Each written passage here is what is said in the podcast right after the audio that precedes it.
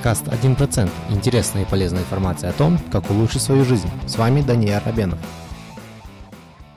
Здравствуйте, дорогие друзья! Добро пожаловать на четвертый выпуск подкаста «1%». Надеюсь, вы хорошо поспали после нашего предыдущего выпуска про сон. Если нет, то обязательно послушайте его и выспитесь. Сегодня речь пойдет о пшенице и о других злаках, таких как ячмень, овес и рожь, а также о продуктах, которые приготавливают из них. В частности, сегодня я вам расскажу о рисках, связанных с их потреблением, Думаю, многие слышали, что для того, чтобы похудеть или избавиться от угрей на лице, нужно отказаться от мучного. Но думаю, не все знают, почему это советуют. И не все осознают, насколько пшеница или зерновые влияют на наше здоровье. Оказывается, проблема с лишним весом и кожей – это только верхушка айсберга. Моя цель, чтобы после сегодняшнего выпуска фраза «не хлебом единым жив человек» обрела для вас совершенно другой смысл. Информация, на которой основывается этот выпуск, была почерпнута из потрясающей книги Уильяма Дэвиса «Пшеничные килограммы», как углеводы разрушают тело и мозг. Ссылку на эту книгу вы сможете найти на нашем сайте 1%.com, все латинскими буквами, без цифр. Итак, начнем. Во всех культурах и в большинстве религий присутствует хлеб, и он всегда занимает одно из самых почетных мест. Последним куском хлеба делится с другом, куличами и лепешками угощают на праздники, тортиками балуют на день рождения. На сегодняшний день пшеница представляет собой одно из наиболее популярных зерен в мире а мучные продукты представляют примерно 20% всех калорий, которые потребляются на планете. Сейчас сложно представить хотя бы один день без мучного. Блинчики и круассаны на завтрак, бургеры и сэндвич на обед, пицца или паста на ужин, в перерывах перекус печеньками и сухариками, на десерт еще и тортик. Подобная диета сегодня это норма. Такое распространение пшеница получила отнюдь не случайно. Человечество начало выращивать пшеницу несколько тысячелетий назад. Именно с развитием пшеничного земледелия многие историки и связывают зарождение оседлых цивилизаций. Так в чем же опасность пшеницы, если ее выращиванием человечество занималось многие-многие века? Проблема в том, что пшеница, которую выращивают сейчас, совершенно отличается от той, которую ели наши предки, или даже наши бабушки с дедушками. Пшеница очень сильно изменилась за последние 50 лет, и все это благодаря стараниям агрогенетиков. Для начала давайте совершим небольшую экскурсию в прошлое. Восемь с половиной тысяч лет до нашей эры, до современных религий, до египетской, до греческой и до римской империй, полукочевые племена населяли территорию плодородного полумесяца. Это территория современной Сирии, Иордании, Ливана, Израиля и Ирака. Эти древние племена в основном занимались охотой и собирательством, и в какой-то момент они начали собирать прародителей современной пшеницы, дикорастущую пшеницу-однозернянку. Со временем древние люди научились сажать эту пшеницу, и так зародилось земледелие. Позже это привело к первым цивилизациям.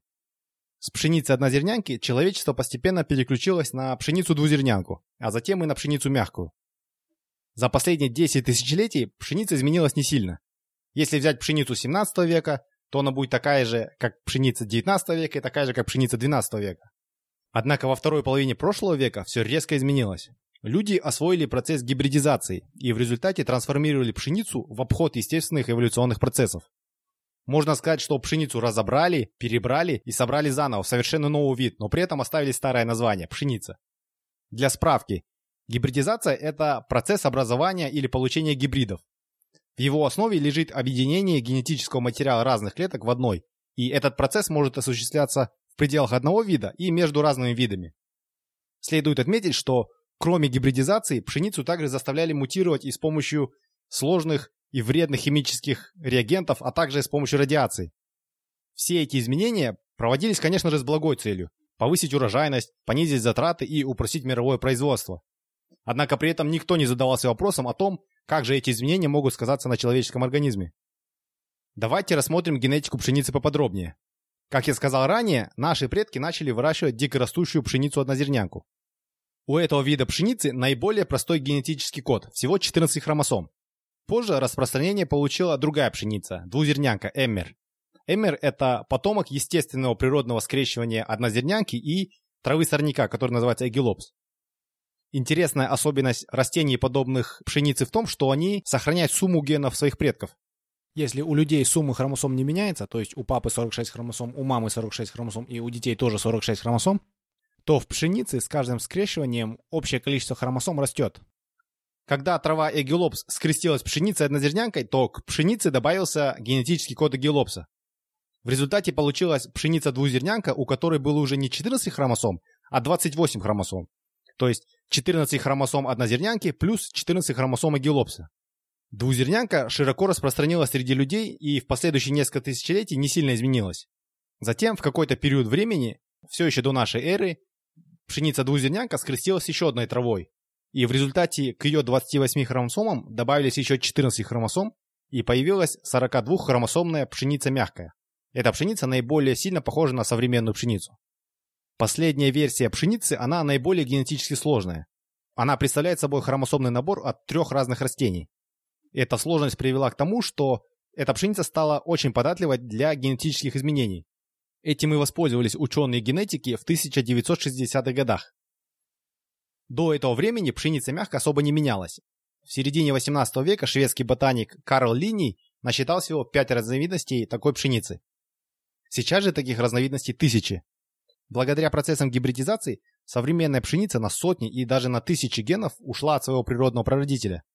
По подсчетам экспертов, пшеница, модифицированная в 60-х годах, в частности ее карликовая разновидность, сейчас представляет собой около 99% всей пшеницы, которую выращивают в мире. То есть почти вся пшеница, которую выращивают в мире, она была получена путем модификации. Конечно же, современная пшеница была модифицирована не просто так. С ее помощью удалось избежать голода во многих странах и регионах мира. Однако при этом стоит отметить, что когда выводили эту пшеницу, никто и не думал проверить ее безопасность для людей и животных. Генетики просто предполагали и верили, что их изменения никак не могут повредить людям. Считалось, что если скрещивать пшеницу с пшеницей, то в результате получается все равно пшеница, и поэтому никаких новых генов там быть не может. Однако, как показали последние исследования, такие предположения оказались неверны. В одном исследовании ученые создали свой новый гибрид пшеницы и провели анализ белков, которые в ней появились. Оказалось, что 95% этих белков были такие же, как и у родителей. Но 5% белков были совершенно уникальны. В частности, белки глютена или клейковины очень сильно изменились в результате гибридизации. 14 совершенно новых глютеновых белков были обнаружены в потомках. При этом этих белков не было в родителях. Умножьте подобные виды изменения белков на тысячи процессов гибридизации. Становится понятно, насколько сильно современная пшеница может отличаться от своего природного естественного предка. Теперь вы понимаете, что наивно верить в то, что все эти новые, непроверенные, неизвестные гены не могут нам навредить.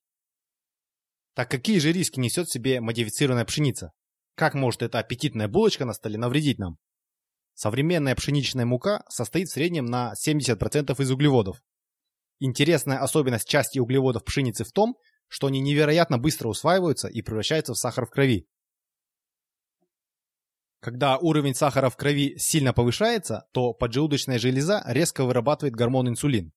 Инсулин превращает лишний сахар в крови в жир, и распределяет его по всему организму. Инсулином управляет инстинкты сбережения энергии, и поэтому он препятствует расщеплению отложенного жира обратно в глюкозу. Инсулину важнее сохранить жир, так как он представляет собой энергию про запас для будущего. Образно говоря, инсулин – это очень строгий и скупой завхоз. Он зорко следит за накоплением энергии в виде жира и делает все для того, чтобы этот процесс не пошел в обратном направлении. Существует шкала, которую используют для обозначения скорости, с которой любой углевод в организме расщепляется. Эта шкала называется гликемический индекс. За эталон используют чистую глюкозу, ее индекс 100 единиц. Чем выше гликемический индекс, тем быстрее происходит процесс расщепления углевода, тем быстрее и больше сахара попадает нам в кровь, тем больше инсулина вырабатывается и тем больше жира откладывается. Так вот, гликемический индекс белого хлеба 69, а цельнозернового хлеба еще выше – 72. Это очень высокий показатель. Для сравнения, гликемический индекс чистого столового сахара всего лишь 59. Батончика Марса со всей его нугой, шоколадом, сахаром и карамелью – 68, а Сникерса – 41. То есть даже голый сахар, Марсы и Сникерсы вызывают меньшее повышение сахара в крови, а следовательно отложение жира, чем хлеб. Еще одно сравнение. Если съесть всего два ломтика белого цельнозернового хлеба, то уровень сахара в вашей крови повысится точно так же, как если вы выпьете целую баночку суперсладкой колы. При этом неважно, из муки какого помола, или из какого сорта пшеницы, или как был испечен хлеб, или хлеб ли это вообще, или это круассан. Тут дело в основном типе углевода, который находится именно в пшенице и в других зерновых. Следует также отметить, что увеличение сахара и инсулина в крови после каждой булочки движется по двухчасовому циклу. В эти два часа сначала сахара много, а потом его резко становится мало. Именно поэтому часто хочется кушать именно после двух часов после того, как вы съели что-то мучное. Если вы поддаетесь этому желанию и вы съедаете очередную печеньку, то этот цикл продолжается, и с каждым разом все больше и больше жира откладывается. И со временем может также повыситься сопротивляемость к инсулину. В конечном итоге, кроме ожирения, такой цикл может также привести и к диабету. Естественно, если отказаться от пшеничных продуктов, этот нехороший цикл уже не будет включаться, и со временем количество жира начнет естественным образом сокращаться. Исследование из университета Айовы показало, что простой отказ от пшеничных продуктов у толстых пациентов привел к потере 12,5 кг в течение первых 6 месяцев. Им даже не пришлось для этого упражняться, они просто отказались от пшеничных продуктов. Как я уже сказал, пшеничные продукты очень сильно и быстро повышают уровень сахара в крови. Это вызывает выброс инсулина и стимулирует накопление жира. Интересен тот факт, что этот жир отличается от другого жира в наших организмах и в далеко не лучшую сторону. Особенность жира, накопленного таким образом, в том, что он часто оседает вокруг внутренних органов и в брюшной полости. Создается тем самым явно различимый мучной животик. Кроме того, этот жир живет как отдельный орган. Он производит гормоны и создает воспаление. Как я уже объяснял в прошлом выпуске, лишнее воспаление мешает организму и значительно увеличивает риск сердечных приступов. Кроме воспалительных гормонов, этот жир также производит и женский гормон эстроген. У взрослых женщин уровень эстрогена от природы высок. Однако если его повысить еще больше за счет жира, то он приводит к значительному увеличению риска заболеть раком груди. Этот риск может повыситься до 4 раз с увеличением жира. У мужчин уровень эстрогена от природы невысок. Если его повысить за счет жира, то последствия, как вы можете догадаться, не самые здоровые. Кроме гормонального дисбаланса, лишний эстроген также стимулирует и рост грудных тканей. То есть у мужчин начинает расти женская грудь. К мучному животику добавляется еще и мучная грудь. Это, согласитесь, уже совершенно перебор. После небольшого перерыва я расскажу вам также о том, как пшеничные продукты негативно действуют на наш желудочно-кишечный тракт.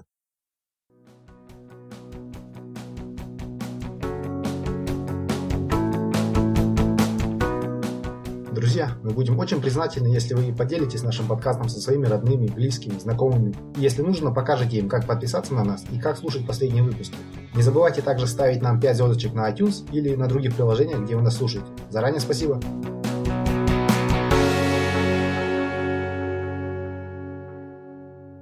Продолжим. Согласно недавним исследованиям, компоненты пшеницы стимулируют в кишечнике выработку белка, который называется занулин. Занулин действует на стенки кишечника как отмычка. Он вскрывает их и делает кишечник пористым. В результате содержимое кишечника может просочиться наружу. Как вы, наверное, уже догадались, нет ничего хорошего в том, что содержимое кишечника начинает попадать внутрь нашего организма. Когда это происходит, в нашу кровяную систему попадают вещества и бактерии, которым там совершенно не место. Наш организм реагирует на такие вторжения и активизирует иммунную систему и создает белые кровяные тела белые тела начинают атаковать всех, кто не должен быть в кровяной системе. Но проблема в том, что под шумок под атаку попадают и свои человеческие белки. В результате начинает вырабатываться иммунитет против своих же белков и клеток. То есть организм начинает атаковать сам себя. Это приводит к таким болезням, как целиакия, астма, к болезням сустава, к аллергиям, кожным заболеваниям, к болезням печени и к различным формам аутоиммунных заболеваний. У разных людей степень реакции на эту проблему разная. Не у всех она проявляется в форме аллергии на глютен или на болезнь целиакии. Но в той или иной степени страдает как минимум 90% всех людей, потребляющих зерновые, то есть подавляющее большинство людей. Просто может пройти довольно много времени, пока эти проблемы не накопятся и не дадут о себе знать в форме серьезной болезни. Наш желудочно-кишечный тракт также страдает и от неперевариваемых волокон клетчатки, которые присутствуют в зерновых. Пшеница – это трава, но мы не жвачные животные, и мы не можем разбить и переварить все волокна клетчатки, которые там находятся. Эти волокна проходят через весь желудочно-кишечный тракт, и при этом они царапают и раздражают нежные стенки внутри нашего тела. Это как проглотить кусок наждачки или песок. Есть и другие расстройства желудочно-кишечного тракта, которые также связывают с пшеничными продуктами. Например, спастический колит, а также кислотный рефлюкс. Это когда желудочная кислота вливается в пищевод. И хотя прямая связь еще не была клинически доказана, исключение пшеничных продуктов помогло многим людям избавиться от симптомов этих болезней. Кроме желудочно-кишечного тракта, пшеничные продукты также ослабляют наши кости и суставы. Исследование из Университета Торонто показало, что увеличение потребления глютена привело к увеличению потери кальция через мочеполовую систему на 63%.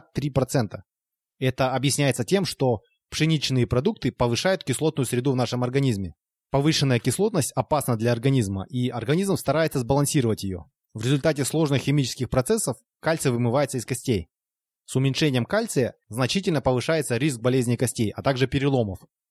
Употребление пшеничных продуктов также ускоряет процесс старения. Как вы помните, пшеничные продукты, как никакие другие, повышают уровень сахара в крови. Постоянный высокий уровень сахара ведет к процессу, который называется гликирование. Во время этого процесса глюкоза, которой много и которая не задействована нигде, соединяется с белками, липидами и кислотами в нашем теле. В результате получаются новые молекулы, которые совершенно не нужны нашему организму, и они мешают его работе. Иногда этот процесс происходит в суставах. Тогда белки хряща гликируются, они меняются и становятся более жесткими. Этот процесс нельзя обратить вспять, и со временем суставы теряют свою подвижность, и появляется артрит. Если гликирование происходит в сосудах, то эти новые инертные и ненужные молекулы просто копятся и блокируют сосуды. Гликирование в глазах приводит к катарактам. Прозрачные молекулы фрусталики связываются с глюкозой, теряют свою прозрачность и появляется помутнение. Со временем это помутнение накапливается и превращается в катаракту. И так происходит во всех органах и тканях человека. Именно гликирование и считают основным виновником старения. Чтобы бороться с ненужными гликированными молекулами и избавиться от них, организм начинает процесс воспаления. Как мы уже знаем, воспаление значительно увеличивает нагрузку на все органы тела. Получается еще один вредный цикл. Чем больше хлеба, тем больше сахара, тем больше гликирования, тем больше заблокированных органов, сосудов и суставов, и тем больше воспаления. В итоге мы больше болеем и быстрее стареем. Но и это еще не все. Печать пшеничных продуктов мы также носим на лице. Как вы уже знаете, пшеничные изделия сильно повышают уровень сахара в крови. Это приводит к увеличению инсулина. И как показали недавние исследования, инсулин стимулирует формирование в коже гормона IGF-1 инсулиноподобный фактор роста 1. Этот гормон, в свою очередь, стимулирует производство клеток в волосяных фолликулах в верхних слоях кожи, а также производство кожного сала. Избыток этих клеток и сала приводит к характерному, краснеющему и растущему наружу угрю. Если же уменьшить уровень сахара в крови и, соответственно, инсулина, то в результате значительно сокращается количество угрей. В одном исследовании ученые сравнили две диеты с низким и высоким гликемическим индексом. Исследование длилось 12 недель и было проведено на студентах. Оказалось, что диета с низким гликемическим индексом привела к уменьшению угрей на 23,5%. При этом те, кто в этом исследовании снизил также общее потребление углеводов за счет снижения сахара и молочных продуктов, в результате получили 50% снижение количества угрей. Кроме того, белки пшеницы, в частности глютен, вызывают и другие реакции в коже. Например, оральные язвы, псориаз, дерматомиозит, витилиго и многие-многие другие.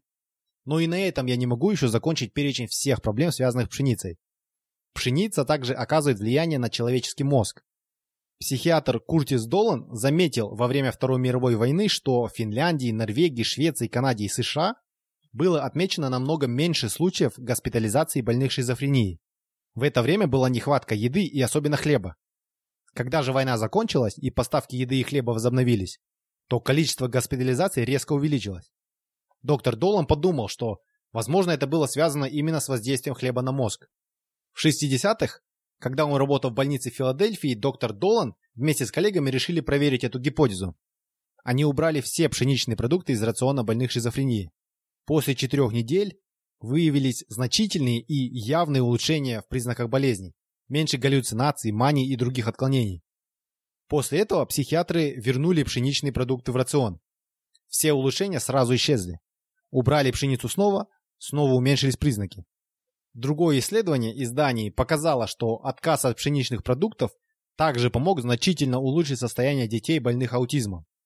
И хотя нельзя с точностью сказать, что пшеница вызывает шизофрению или аутизм, то, что она влияет на мозг и делает симптомы значительно хуже, уже было явно доказано. Узнав обо всех проблемах, связанных с пшеницей, возможно, вы захотите избежать их и отказаться от мучного. Хотелось бы сразу предупредить вас, что это может быть нелегко. Около 30% людей, которые отказываются от мучного, переживают так называемую ломку. Она может проявиться в усталости, в медленном мышлении, как после недосыпа, в раздражительности или даже короткой депрессии. Почему же это происходит? Оказывается, Вещества, которые находятся в пшеничных изделиях, влияют на наш мозг как опиумные наркотики. Ученые из Американского национального института здоровья провели такой эксперимент. В лабораторных условиях они сделали симуляцию процесса переваривания глютена, как если бы этот процесс проходил у нас в желудке. Под воздействием желудочных соков глютен распадается на компоненты, на полипептиды. Эти полипептиды изолировали и ввели в лабораторных крыс. Оказалось, что эти вещества смогли преодолеть физиологический барьер между кровеносной и центральной нервной системой и попасть в мозг. Этот барьер, который называют гематоэнцефалический барьер, существует не просто так. Наш мозг очень нежный орган, и он требует постоянной защиты от многих веществ, которые присутствуют в нашем организме. Полипептиды глютена смогли преодолеть этот важный барьер.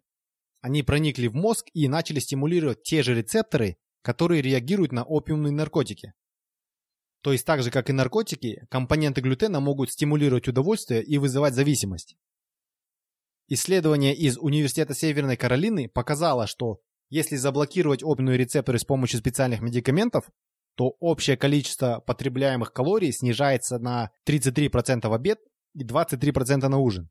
Это говорит нам о том, что, возможно, именно наркотическая зависимость от пшеничного глютена и заставляет многих людей много есть.